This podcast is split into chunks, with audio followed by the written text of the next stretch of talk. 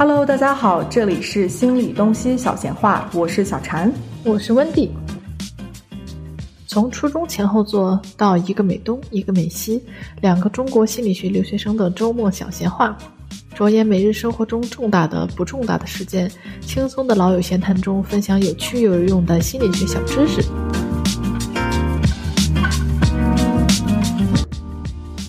这一期小禅和温蒂想和大家聊一聊职场 PUA 的事情。我们这两天有看到那个新闻说，火箭少女亚米公开经纪公司的会议录音，然后指出他们老板在开会的时候当着全体与会人员的面说她丑没有价值，唱歌难听，原来只是个伴舞的，而且还就是强行要求与会人员同意说她是不是就是很丑？我说的没错吧？这样有点当面当众羞辱的感觉。他这个老板就是叫徐明朝啊，觉得得有必要说一下他的名字，让大家知道他是谁。他的这个录音，其实我当时听了也是非常的生气。身为公司的老板，你怎么可能在开会的时候说出来这样有攻击性，然后特别贬低自己家的艺人的话？这都不是在攻击其他人，你说的是在自，你是在说自己家艺人。然后后来呢，他他后来还发了一篇文章说。我道歉，但不会向亚米道歉。这样的文章，在文章里完全没有提到任何和自己当时说过的话或者行为造成的影响。之后呢，亚米自己的后援会账号密码也被公司修改，就是所有的这一系列。而且他后来也在微博找水军，因为有人走错片场。我不知道你有没有看到？没有。就是那个话说的是，大家有没有想过，为什么亚米会在这个时候，呃，发出来这样的录音呢？在就是。私用别人的录音当然就是不 OK 的呀。然后呢，这个他这个话复制去别的微博下面的评论了。然后有人给他回复说：“哎呀，你是水军吧？走错片场了。”不在这，不在，在隔壁是吧？对，不在这，不在这儿，走错片场了。就是你明显能看得到，这个老板就是徐明朝，他其实非常 defensive，就是他发现这个事情已经不对了以后，他又找水军，他又改他的密码。其实这都是一些权利，他想要用自己的权利去控制，就是在最后的时候要去控制这个局面，就是不能承认自己错了。所以我们今天想跟大家说说什么是 PUA，然后还有说说跟 PUA 很相像的另外一个概念叫 gaslighting，就是呃煤油灯效应。是的，讲讲说 PUA 到底是什么？可能有一些观众朋友已经、听众朋友 已经了解了 PUA，就是全称是 Pick Up Artist，一开始是。有在西方有人出了本书，就是后来还被引进到中国市场，叫《泡妞指南》，就是大概是教男生，就是你如何识别女生的心理状态，女生都喜欢什么东西呀？嗯，你应该怎么跟女生聊天，怎么跟女生说话，这样你才能交到女朋友。这样，然后一开始其实也是有一个好的方向的，因为很多男生确实是很不了解女性的，就是心理需求，就可能聊着聊着把天聊死。就把天聊尬了，可能自己没有什么坏心眼，但是就是越聊越尬，越聊越尬，就根本没有办法交到女性。他需要一些帮助，对，可能一开始这个 PUA 也有一些好的 intention 吧，动机在里边，但是后来越来越走味儿了，就越来越不是原来那个意图了。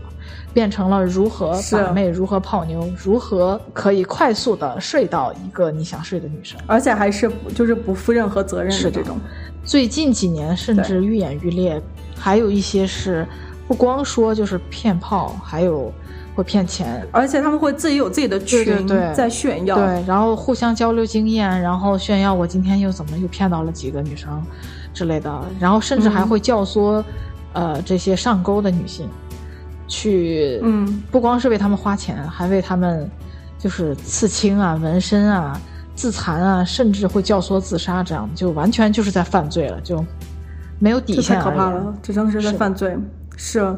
所以这非常糟糕。后来就是越演越烈，有可能他刚开始的意图是说啊，教你们是跟恋爱啊、约会啊，因为在西方更多的是这种约会文化，是吧？dating 就不是说交男女朋友，但是。后来演变到最后，就是整个有点就是脱离了的。而且我觉得，如果是这种好的方向的引导的话，其实不失为一种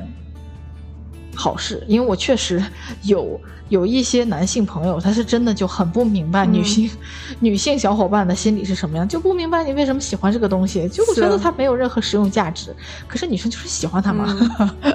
他就很不理解。对对。这期是通过这个 Yami 的这个新闻，想更多的聊一聊关于职场 PUA 的事情，就是职场上的精神控制。如果大家想听这个情感 PUA 的故事的话，可能我们需要再多谈一期，专门来聊这个，专门讲。而且我们要提到，这是个比较大 PUA，是就是亲人之间也会发生。情侣之间也会发生，然后职场也会发生，就不是仅限于某一些情况之下。任何关系里都有可能发生这样的，注一个行为状态。那个煤气灯这个也是，gaslighting 也是的，在朋友之间也会发生。对。然后我们想首先就是提一下，因为不能说每一次只要有人给你提出批评意见，你就会觉得哦，这个人是不是在 PUA 我？这这也有点草木草木皆兵了。就比如说，上司有的时候一定会遇到这种时候，比如说上司批评了你，觉得你这个工作做的不好，或者他不满意。但是这种情况下，怎么怎么看他到底属不属于 PUA 呢？因为很多情况下是你和你的上司什么文化呀、教育啊、背景有各种各样的差异，就会这之间会造成一些沟通问题。比如说，他觉得这样说话就很正常。就没有人身攻击的意味，但是你不这样觉得，你听了就会觉得很难受。那你可以跟他进行沟通，然后如果他听了之后觉得 OK 行，那这个事儿确实是我说的没有问题，但是这个说话方式你不能接受的话，我我也可以理解。那我来换一种沟通方式，那这就不能算作 PUA，这就是属于正常的一种沟通差异造成的一些问题，但是。就脱离了具体事情的分析啊，进入人格羞辱呀，操控下属啊，这样下属只听信自己呀，这就属于比较明显的一些职场 PUA 了。对，就能把两个分离分出来的一个主要的，就是说，当这个人跟你沟通的时候，他会不会会不会想要控制你？对，就是他，比如说一个人，他给你批评以后，他的这个出发点不是说要控制你，或者不是说让你相信另外一个现实。是的，嗯，但但是 PUA 的话，这个就是有点，一个是控制，一个是嗯，你能发现他是在有点洗脑的样子。是的，我也觉得这个，嗯，我一直很相信这个动机论，至少你的 intention，你的目的要是好的。那我们可以来讨论一下这个过程手段。如果你的手段我不太接受的话，我们可以考虑怎么解决这个问题。如果你目的本身就不好的话，那就不需要考虑了，就应该直接远离这样的人。对，没错。然后我们现在今天讲的就是主要是这个在职场上的 PUA 啊。但是呢，就是譬如像刚刚温迪有讲，就是这种家长呀，或者说朋友之间，其实也亲人之间，其实都会发现，都会出现这样的一种行为模式，就是以爱为名，以打着我爱你的对，实为你好呀，你一定要踏出自己的舒适圈呀，这样的。这样的，我觉得家长这个有的时候其实是非常非常 tricky，是很难很难去分辨他的。不是说所有的这样说爱你就爱你的就是 PUA，都不是。但这个中间的这个线其实很很模糊，对，很不容易去区分说他为什么为什么会这样说，为什么会这样做。有很多受害者也会觉得他很难区分说哪一刻他还是在目的是为了我好，认为我就是需要克服一下这个艰难。然后再鞭策我，哪一刻他就已经迈过了那个线，在控制我，就是想让我以他的方式去行事，而不是真的为了我好。这个可能还会反复摇摆，不是说他从头到尾都是为了控制你。嗯，对。而且其实我在想说，对于施暴者来说，他自己可能也不知道那条线在哪儿，他有可能是在这个里边，就是来来回回都游走。这样的话，其实你更容易去困惑。那个受害者，因为他就越来越分不清，说，哎，好像有一个时候你对我还挺好的，是的，好像你不完完全全是一个坏人，那就是你在这个样的时候就很难会跳出来。比如说，哎，我这个老板他之前对我挺好的，他给我发过红包，他有一刻还关心我家里人。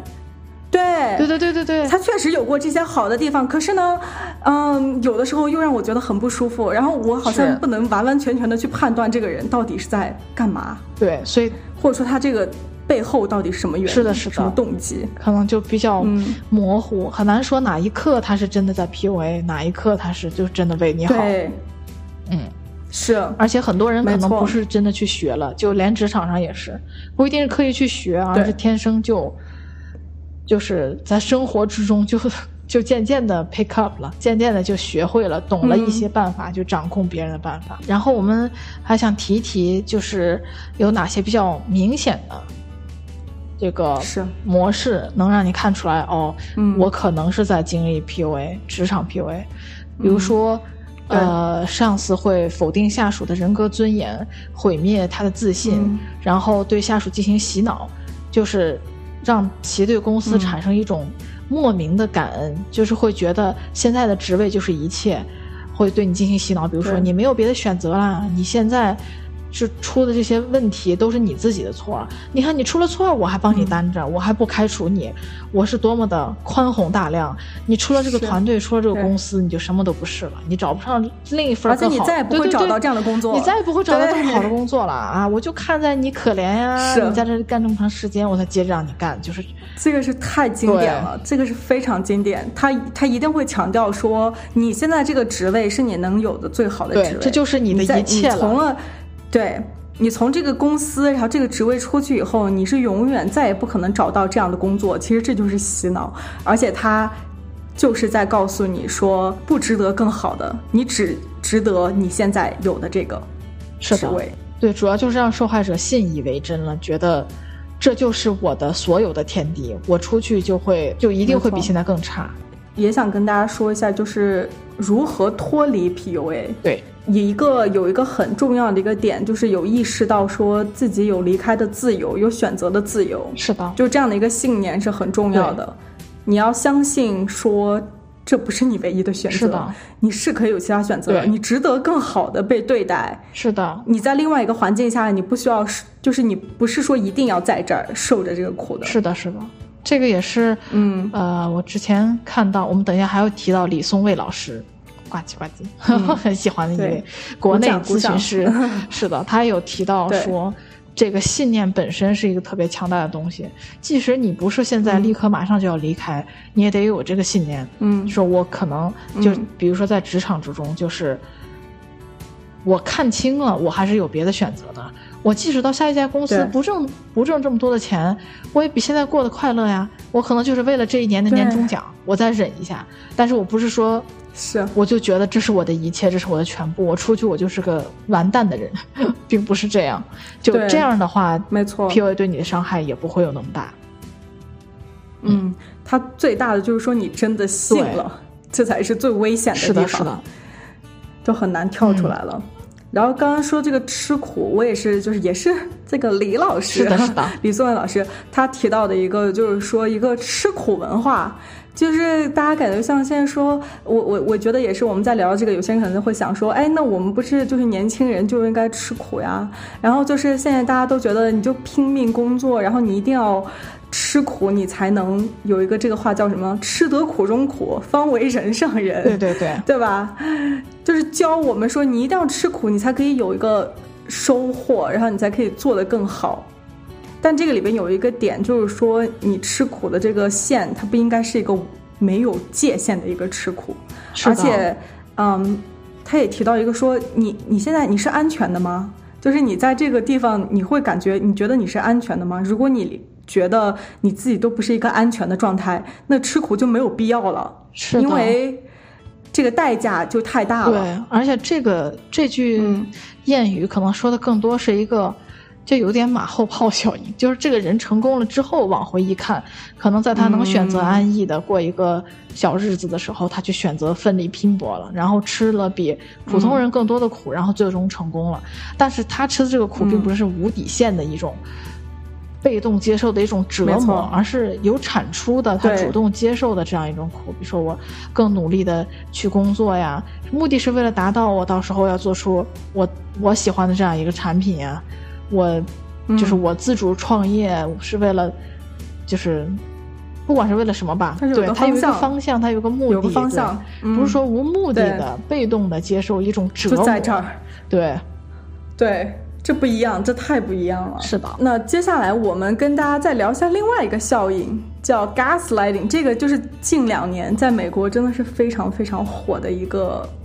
主题 一个 topic，是的真的是非常非常火，因为大家突然意识到了这个危害有多大。对，这个为什么叫煤气灯效应呢？主要是因为这个作者罗宾斯滕，嗯写了一本书，因为他就是也是去做、呃咨询师的过程中，遇到了许许多多的来访者，都是这样的状态，嗯就是有一个特色是，是有一个特点是极端的低自信。极端的低自尊，嗯认为自己什么都做不好，然后大部分都是女性，嗯然后认为自己的伴侣看起来就非常完美的一个人，但是生活幸福感非常非常低。是呃，然后他就在总结这些病例，想要提出一个新的理论的时候，就想起很早以前有一个电影叫《煤气灯下》，然后根据这个电影产生的灵感。这个电影主要讲的就是啊、男主角，呃，为了其实应该是为了女主家的财产吧，然后把女主就是反正是哄骗到了他那个伦敦的家里边，就是女主以前的家里边，然后通过嗯各种方式吧，通过各种效应来操控，洗对，操控洗脑。他真的是洗脑脑这个女主，比如说通过送了胸针，嗯然后同时还告诉女主说这个胸针很珍贵的，那个什么，你戴上超好看的，千万不要丢了它。然后又偷偷把这个胸针拿走，然后问女主这个胸针在哪里，然后女主找不到了，就会让女主怀疑自己的记忆力，觉得自己是不是真的有病了。然后她会告诉自己的仆人说啊、那个女主人现在身体很弱，不要让任何来访者打扰她。然后你也不要经常进去，隔离，他把他隔离开了，你也不要经常进去打扰他，不要跟他说话，他精神嗯很衰弱的，你要让他多休息。然后女主就会觉得自己被孤立了，就没有人，没有亲近的人来看他，然后仆人们也不爱跟他说话，然后她就越来越怀疑自己，因为她没有信息的来源了，就觉得我可能真的是有病了。然后后来这个男主还操纵煤气灯，就使煤气灯忽明忽暗，但是自己又说好着呢。没什么事儿，然后就让女主产生怀疑，觉得自己是不是有了幻觉，就开始有幻觉了，肯定是病得不轻啊。开始怀疑自己，对，是，这真的，我觉得这太危险了，这个真的是太危险，太危险，就是完全是洗是的，脑，是的，他完全是在控制对方，然后给把对方的现实改变了。其实，因为后来女主会怀疑自己看到的东西是真实眼睛看到的东西，嗯她都不相信自己了。是的，这个时候她是没有力气的，她是没有，她是没有一个怎么说呢？没有一个主动性的力量去对离开那儿，是的或者说去改变的。是的而且这个男主做了一个非常重要的一个部分，就是把他隔离开了。对，他没有任何的支持，这点是非常重要他没有 resource。对，就算是他想寻求帮助，他没有办法去和外界有连接，是的，是的。这个是一个非常危险的地方。这个转折点也是出现在本来有一个侦探，呃，在追查嗯就很多年前的这个案子，也就是发生在伦敦这个嗯房子里的案件。实际最后证明，这个男主就是那起案件的凶手，然后他就是把女主的姑妈，应该还是姨妈给杀了，然后现在又骗哇女主再住到这个房子里，也是为了就是暗搓搓的把女主搞掉，然后继承她的遗产之类的。就是我也没有，我也没有去看这个电影了，就是去搜了一些相关的资料。然后这个侦探嗯就是强行冲进了他们的这个家里边，然后女主通过侦探的第三视角发现，真的不是自己的问题。那个胸针就是自己没了，不是我的问题。这个煤气灯就是忽明忽暗的，不是我有幻觉。是于是才渐渐的相信自己，相信觉得是男主搞了鬼。嗯，嗯，我想说，我在这个 couple counseling 上这个课的时候，其实我们也看了一个电影，讲的是和这个煤气灯效应这个电影就是非常非常像的一个。嗯，我们看的是片段，就是这个这个女主是打网球的，她打网球打得很好，可是呢，在打网球的时候，她这个男主从来都没有去看过他，所以他们这个男主是从来没有去过他的那个世界的，就是打网球的世界。嗯但是呢，从这个打网球世界出来以后，这个男主对他呢，就是真的是很多，就是贬低他的自信心，然后让他相信说他自己做什么都不 OK。嗯然后当他们俩一起出现在公共场合，别人说啊你在打网球，就听说你打得很好的时候，这个男主就会说啊没有啊，就是他其实。什么都做不好，就是这个，就是已经是他能做的唯一一个，就是他的兴趣爱好什么什么了。然后最后这个男主带着他自己的朋友们去看这个女主打网球，在这个男主出现之前，这个女主真的是打的就是非常好，就是她自己，呃，一直在赢，一直在赢 point 啊，然后怎么怎么样。然后等这个男主出现了以后呢，这个女主一看到这个男主，她自己突然一下就不行了，就是没有办法打同样的技巧了。然后他的教练就看着他说：“What's going on？就是你怎么了？就是你本来都是好好的，就。”为什么就是一个瞬间你就一直在失误，然后一直接不到球，然后一直发球也发不好，然后其实就是因为男主坐在下边，然后一直在看他。那个男主他看他，当然不是说我威胁性的看你，但是那个男主的出现在那个位置，给这个女主给了一个怎么说呢？给他其实设置了一个这样的一个环境下，他就是不 OK 的一个环境下，男主的出现就代表我自己是不行的，然后你是一个完美的人，那。按照你这样说的话，那我真的是什么都做不好。是，就这个球真的也打不好，他真的就打不好了。我觉得这个就容易发生在亲密关系中的一个原因是，尤其就现今的语境下，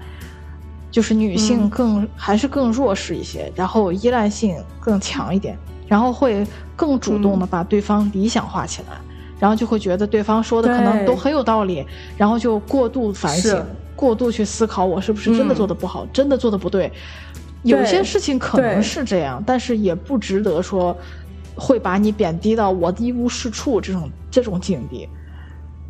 不至于是生活中各个层面，就是所有的这个层面上都不行，然后会有一个这样的连锁效应。那我们来说的这个，就是具体那什么是煤气灯效应呢？对，它其实和 PUA 非常像，它就是一种心理虐待形式。对，施暴者试图会说服你自己，说我不能自己相信自己，不能信任自己。是的，或者说你自己现在就是在失去理智，你已经没有理智了。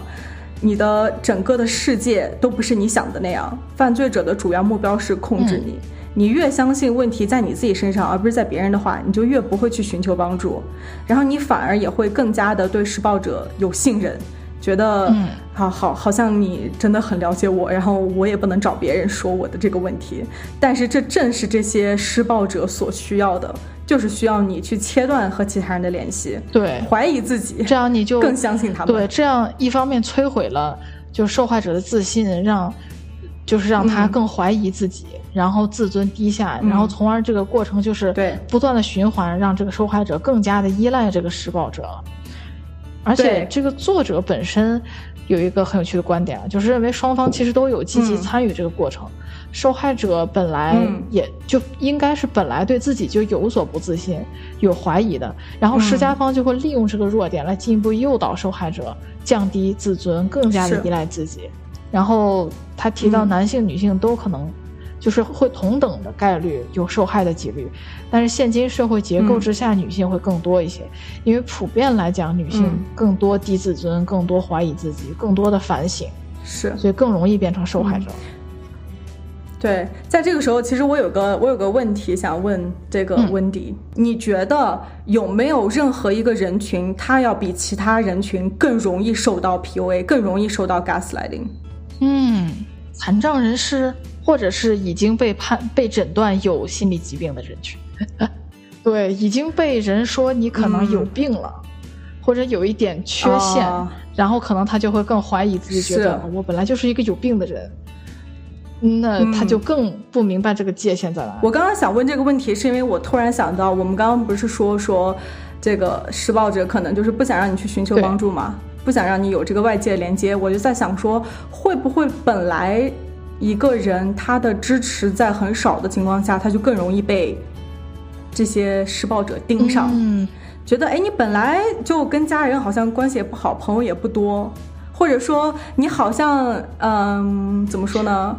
独来独往，是不是你本来就对我？我不太确定会不会这是一个比较容易被 target 的一个对象，因为施暴者觉得说，如果我对你有这样的虐待的方式的话，好像你本来就。resource 不多，本来支持的人就不多，那你就反而好像更容易。那比如说这个人他有好的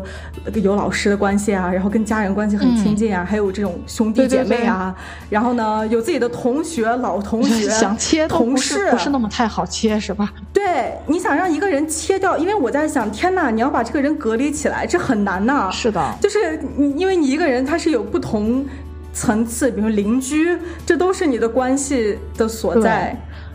如果把你真的是这样隔开的话，其实是很困难的。所以我在想，说会不会有一种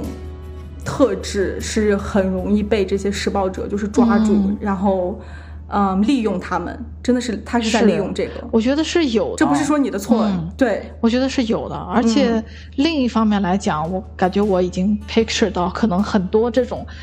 本身自己 connection 非常少，就是联系非常少、支持非常少的人，可能本身也容易被这样的强势的自恋的人所吸引。就他们本身对自己就很怀疑、不自信。比如说，我父母都不喜欢我，那我是不是真的不值得被爱？这样的就已经很怀疑自己，已经在低自尊了的时候，就很容易。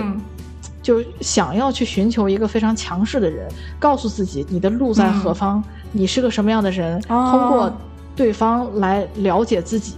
然后就容易被这种强自尊、强自恋的人给利用了。是，我觉得你说的这个很有道理，就它是一个双向的，就不一定说这个施暴者觉得哎，好像你比较容易被。盯住，但是对于这个呃这这个可能关系不是很多的人来说，他可能也觉得说，哎，我本来就没有那么多关系，那有一个这样的人出现的时候，你是不是真的 care for me？你是不是真的在乎我？你是不是真的关心我？然后我需要一些你的这个怎么说呢？想法的领导，告诉我我是一个怎么样的人？对，哇，这真的这太难了，这好难呀。那有什么一些警示信号，我们是可以跟我们的听众朋友们说一说，是这个煤气灯效应的警示信号？对，这个是我直接从他那个书的介绍里面摘抄出来的，就是他自己，呃，作者本身写下来的二十个，有点长，听起来二十个 警示信号是，啊，我们就一人来一条好了。呃，第一条是你反复质疑自己，或者你每天数十次的问自己，说我是不是太敏感了？你经常在工作的时候感到困惑，甚至有些失去理智，或者你总像在父母、男友和领导之间道歉，给别人道歉。你经常考虑自己是不是一个合格的女友、妻子、员工、朋友或者女儿。我觉得这个特别的、特别的扎心，尤其是我觉得女性朋友可能会特别容易就有所共鸣。你想不明白为什么生活里有那么多精彩的事儿，你却总是不够开心；或者你给自己衣服买衣服，或者给自己的公寓添家具，或者其他的个人用品时，脑子里却一直考虑的是他喜欢什么，而不是自己喜欢什么。你经常在朋友和家人面前给自己的伴侣找借口，哇，这个太常见了。是的，你发现自己开始对朋友和家人隐瞒某些信息，这样你就不用再对他们解释，或者在他们面前找借口。你知道出了严重的问题，但你就是没办法表达清楚，甚至连自己也搞不清楚原因。为了躲避伴侣贬低你的言语对现实的扭曲，你开始撒谎。你连简单的事情都拿不定主意。你在闲谈的时候也要三思。在伴侣回家之前，你会先在脑子里过一遍自己这一天做错了哪些事情。哦，这个真的有点……天哪，太难了，太让人伤心了。对，嗯。你觉得自己现在和以前大不相同，以前更自信、更爱玩、更放松啊！你开始通过丈夫的秘书和他对话，这样你就不用直接告诉他那些可能会让他不不开心的事儿。你觉得自己做什么都不对，你的孩子开始在你的伴侣面前保护你，你发现开始对一向相处愉快的人发火，哇，这个也是，你感到绝望、郁郁寡欢。煤气灯操纵存在于任何关系中，有可能是伴侣、雇主、亲戚或朋友。我觉得我们刚刚有提到几个，就是每我们俩读完以后，自己都会有感叹，就是它真的是非常 problematic，是很有问题。另外一个有可能是因为它太常见。可能我还想提一下的是，比如说这个第八条，你经常在嗯那个朋友和家人面前为伴侣找借口这一条。我觉得这个可能即使不是煤气灯操纵也会出现，就是如果你发现自己中了几条，就是可以开始怀疑是不是我处在一个这个 PUA 操纵的环境之中，但也许你并不是。比如像这个第八条，就是也许你和伴侣之间出现了一些问题，然后这个问题你可能觉得你跟亲戚朋友都很难讲，也许你只能跟咨询师这样的关系才才能好好探讨一下，那你可能会去找咨询师谈。但是在朋友和家人面前，你可能确实 得稍微就是不能直接的讲出口这些话题。对，这也是有可能发生的，不会说是我就我中了两条，天哪，我被操纵了，这也是，也也不需要这么紧张，也不一定是说你一定要满足每一条才能算，而且要相信自己。你要相信自己的判断。如果说是被操纵的人，他很难很很难相信自己嘛，很容易怀疑自己的现实。所以我觉得在这种情况下，你要多相信自己一点的判断。而且也可以，就我们一直在推荐大家 去通过找咨询师啊这种中立又公正，然后又有专业训练的人，帮助你看清楚现在的现实是什么样的。我们可以用什么办法？是，终于这一期不是我来跟大家说，换了一个人，就是换了一个大家说，你知道吗？咨询师是个第三方呀，他又不在你们两个关系里，他他也不在你生活里，身边的任何人。对，是，所以他可以给你一个很中立、很诚恳的一个看法和建议。是的，就是除了这些整体上的，还有就是在工作的地方有一些煤气灯效应的标志，比如说你发现你自己的账号、公司账号有一些别的登录，或者被修改密码。被修改上面的信息，或者说自己的东西凭空消失又出现，交了的工作上级说你根本没交，或者你的同事和在工作的地方避免和你交流，孤立你。你的同事、上级都告诉你说，觉得你疯了。每个人都觉得，比如或者说每个人觉得你很懒惰，或者你在这个里面可以用所有的词儿，就是一些很有攻击性的话语，或者说他们告诉你说，你去人事 HR 报告也没有人会信你的，HR 的人也不会信你。嗯，这个不一定是你自己做了什么，也有可能他就是就是为了操控你，而在背后故意传出的这些风言风语，为了孤立你。是，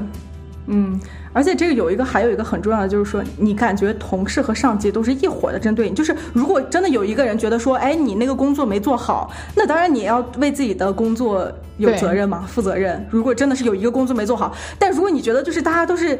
一伙的开始针对你一个人的时候，那这就有问题了，就不一定是代表你真的是工作没做好。或者说公司的政策会一时兴起的修改，或者说一直是在为了适应老板的动机而修改公司的政策，这些都是一些有。又想起了这个徐老板，因为之前他还就是不是还有被他老婆就是就是这个凤凰传奇的玲花爆出来，就是他在宣传凤凰传奇啊，给他们做经纪人的时候，也时常就是。为了自己的兴趣做各种各样的变动，比如说，因为他喜欢五月天，就一定要跟他们一样，在北京第一次开演唱会就要开两场。五月天开始全球巡演的时候，他们也要全球巡演。然后，为什么 他喜欢五月天那个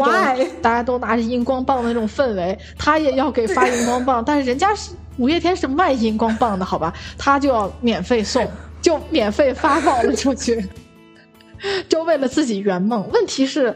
就更更夸张的是，我觉得这事就太双标了。你可以对一个组合、对一个明星如此痴迷，到你的工作都会因为他们的行程而变动，然后家里满都是周边呀、唱片呀、海报呀什么的，然后你不允许自己老婆喜欢另一个组合，我就觉得这就很很不 make sense，这就这很没有矛盾呀。这不就跟这个 gaslighting 这说的一模一样吗？公司政策会一时兴起的 修改，或者是一直在为了适应老板的动机修改，那不这这就完全就是这个我们这个徐老板在做的事情。觉得他五月天，而且五月天认识你吗？这个动机也能看出他根本就不是说我为了我旗下艺人凤凰传奇的好的好，然后我做这样的修改，只是因为我我喜欢，我就要这样改。因为我 I like，it，对，因为我喜欢这样的东西。是，而且他之前就是说，嗯，那个玲花的另外一个 partner 叫什么？曾毅，他让曾毅戴墨镜，他不让曾毅不戴墨镜，这就非常嫌弃人家。这个组合本来就是主打歌唱，好吧？就本来也不是偶像团体，是，但是人家长得也不丑，就即使不符合你的审美。就像 Yamy 这个事情一样，你可以自己觉得它不好看，但是你也不可以站在大对公司站在大家面前说它丑，然后就没有任何没有任何意义，没有任何意义说他丑。你可以说这个人在这个长相应该走什么样的路线，比较符合他的发展方向。你这样也是为了旗下艺人考虑。但是直接就上来诋毁人的容貌，还要非要拉着周围的与会人员跟自己一起起哄，我觉得这就完全是人身攻击了。他在里边，大家去找，大家去找这个视频，他在里面说了一句话，说他很丑，这是个事实。首先，wrong，OK，错误的。审美是没有对和错，而且这个审美里是没有事实的。你事实指你的个人观点，这是你的审美，你自己的个人观点。我觉得好看的，你不一定觉得好看；那我觉得丑的，你不一定觉得丑。这个不是一个 fact。天哪，我们之前讲过这个，什么是 fact，什么是 opinion，不能混在一起。真的混，不能混在一起。他把他把两个完全已经混在一起了，这不是一个事实，这是你自己的个人想法、个人建议，对。我之前看过一个小视频，我现在想起来也很也很心痛了，就是一个，嗯呃，一个黑人女性，一个美发师，然后在给一个小朋友做头发，因为大家知道那个黑人的头发不是就是就是都是卷卷的，然后炸炸的嘛，你得需要一些特殊的手法给它编起来啊，或者是怎样。然后他给那个小朋友编发型的时候，旁边放了一个镜子，然后又放了一个录像机，他可能就是要展现他这个编头发的过程。然后小朋友就转过来看那个镜子，然后突然就说：“我好丑啊！”我觉得一个那么小的孩子，可能都三岁吧。就会说话，就都说不了太多的那种小朋友，为什么会觉得自己很丑？我觉得肯定就是被人是不是被人灌输了什么样是美，什么样是丑，就然然后就很心痛。这么小的一个小朋友就会觉得自己丑，然后理发师就非常正能量，然后抱起来说不许说自己丑，好吗？我就没有见过你这么可爱的小朋友。而且你想啊，就是这么小的小朋友，他怎么知道？这些是谁告诉他的？是谁灌输给他的？他自己这个长相就不好看。我觉得也是，就是好多这些东西，其实有一些想法，并不是我们自己的想法，是别人告诉我们。是的，是我们学会的，是我们从这个社会上文化里汲取的。觉得说，哎，你人就是怎么样，就是好看，怎么就是不好看？但有的时候。可以自己多问问自己，这个真的是我吗？还是是我从别的地方学来的这个东西？我之前也也看，啊，我已经不记得是哪一本书里面有写，就是他也专门还列了一个就是流程图出来，就是说你不需要把所有人人说的所有话都记在心里，都去无限变的反省，就尤其高敏感的人或者低自尊的人，或者容易这个样子了。但是首先你要分辨这个话是。这个人就是你周围的人吗？你面面见到他了吗？他真的是对着你这个人说的吗？还是就是在撒自己怒气？比如说网络暴力这样，很多人真的是就不是说真的要针对你，只是自己就不开心，然后想找一个地方，对，骂骂气、骂骂话、撒撒气这样的，这种呢你就根本不要理他。然后如果这个人是你 care 的人，你关心的人，就对你这样说出来的话，那你可以去想想这这个事儿到底有没有道理。如果而且你可以跟他沟通，你可以去问他，你觉得这个是？对对对，首先明白他到底说的是什么意思，然后再再去想这个事，我到底觉得对不对？你要觉得不对，你也可以不去做。李松蔚在微博上看这个采访。我觉得它里面说到一个和我们刚刚说的这个是很像的，就他在里面也说到说我们的这个吃苦的这个文化是也是我们学来的，是的，是的，这不是我们，我不是不是我们一出生觉得说我要吃苦，一个一个 baby，真的，然后一出生说我要吃苦，就 这不是我们本来会做的一个东西是会保护我们的，我们的感觉就是用来保护我们的。如果我觉得这个情况让我不舒服，我本来就是 fight and fly 嘛，就是要不然我就战斗，要不然我就走。对。但是呢，后来就是他在这个那个叫什么？他在这个访谈里有提到说，就是随着人类文明啊，有很多想法是这个社会里教给我们的，比如说这个吃苦文化，就说，呃，我们刚刚其实已经，我觉得在这个地方已经讲的足够多了，就是这个其实也不是我们自己有的，是我们学来的一个东西。比如说，真的是在为难自己的时候，或者说让自己不舒服的时候，想一想说有。有这个代价真的是够吗？就是我是要付出这个代价，付出让我自己心理健康、情绪的代价，去做这个事儿，值不值得？他他在自己的一篇文章里面也提到了，就是说，嗯，就就自己要去分辨这个苦，我到底是有没有必要去吃。如果我觉得这个事儿对我有益的，我确实需要克服一下。那我去吃这个苦倒是有点意义的，而不是说什么什么东西只要一压上来，压力一上来，这个对自己的这个打压一过来，就会觉得啊，这就是我该吃的苦。但不是所有的苦都是你该吃的。对啊，不真的。那你这样吃苦吃到什么时候？你什么时候才知道头？那没有头了的，没有底线了的。嗯，这就是多多质疑一下这些这些谚语什么的。有些时候也不是说它不是说它不对，但是它不是放在每一个语境下都对。对，而且这个话其实没有说完，就是你吃苦是有一个是吃苦 OK，但是有有底线的在吃苦。他没有就是说给你是什么样的苦你值得吃，什么样的苦吃了也没用。对，那我们在最后我们跟大家说一说，有五个工作的地方有这样的 PUA 或者说煤气灯的时候，你可以怎么办？第一个就是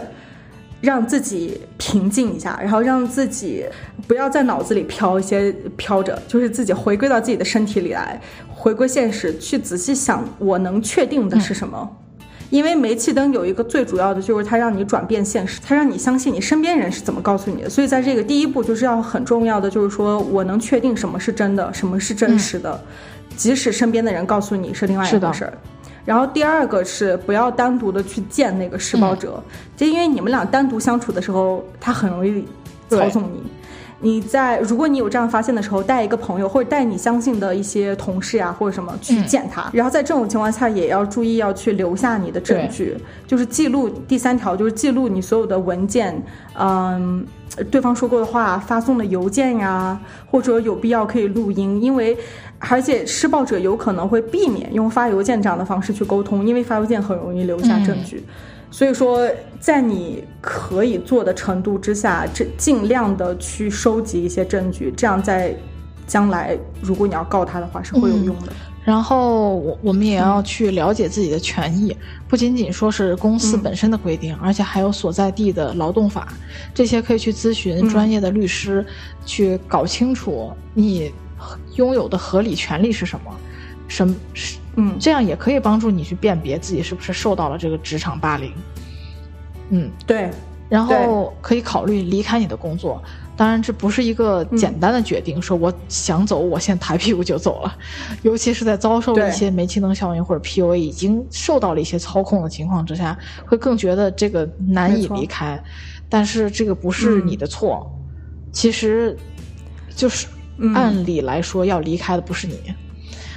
而且仔细想一下，这个事情对你的心理上、情绪上面的伤害是长期的，而且将来可能还会继续有伤害。所以你离开本身不是一件坏事。就如果你没有办法让这个霸凌你的人走，你走也一定不是一个坏事。就很多时候是你走了之后才会觉得，哦，我当时怎么那么傻？对，就还觉得这个工作就是我的唯一了。我的天，外面还有这么老多工作可以做好吗？你的这个代价会太大了，对于心理上还有情绪上面的伤害，而且它有可能会更多的造成伤害，所以及时止损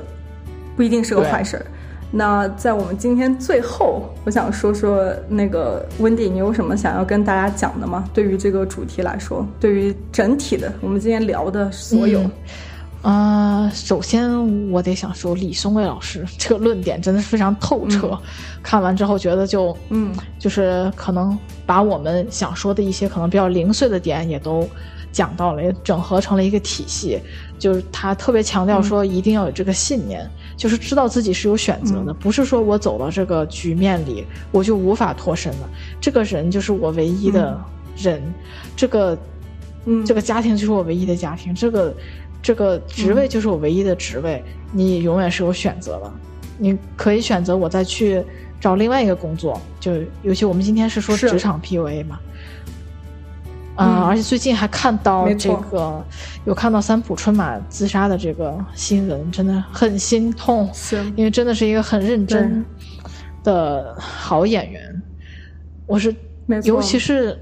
啊，这些年学心理啊，然后接触了一些相关的信息之后，觉得很很多人就是可能会钻牛角尖，觉得自己真的没有路可以走了，走到了一个死胡同里，然后会觉得没有办法解决，觉得就结束生命是自己最后的选择了。但其实一定会有除此之外的解决方法，也许你现在还没有看到它，但是一定会有。是，这不是你最后的选择。你以为没有其他的办法，其实是有的，嗯，一定是有的，嗯，对，然后一定是有更好的方式可以减缓你心里的那种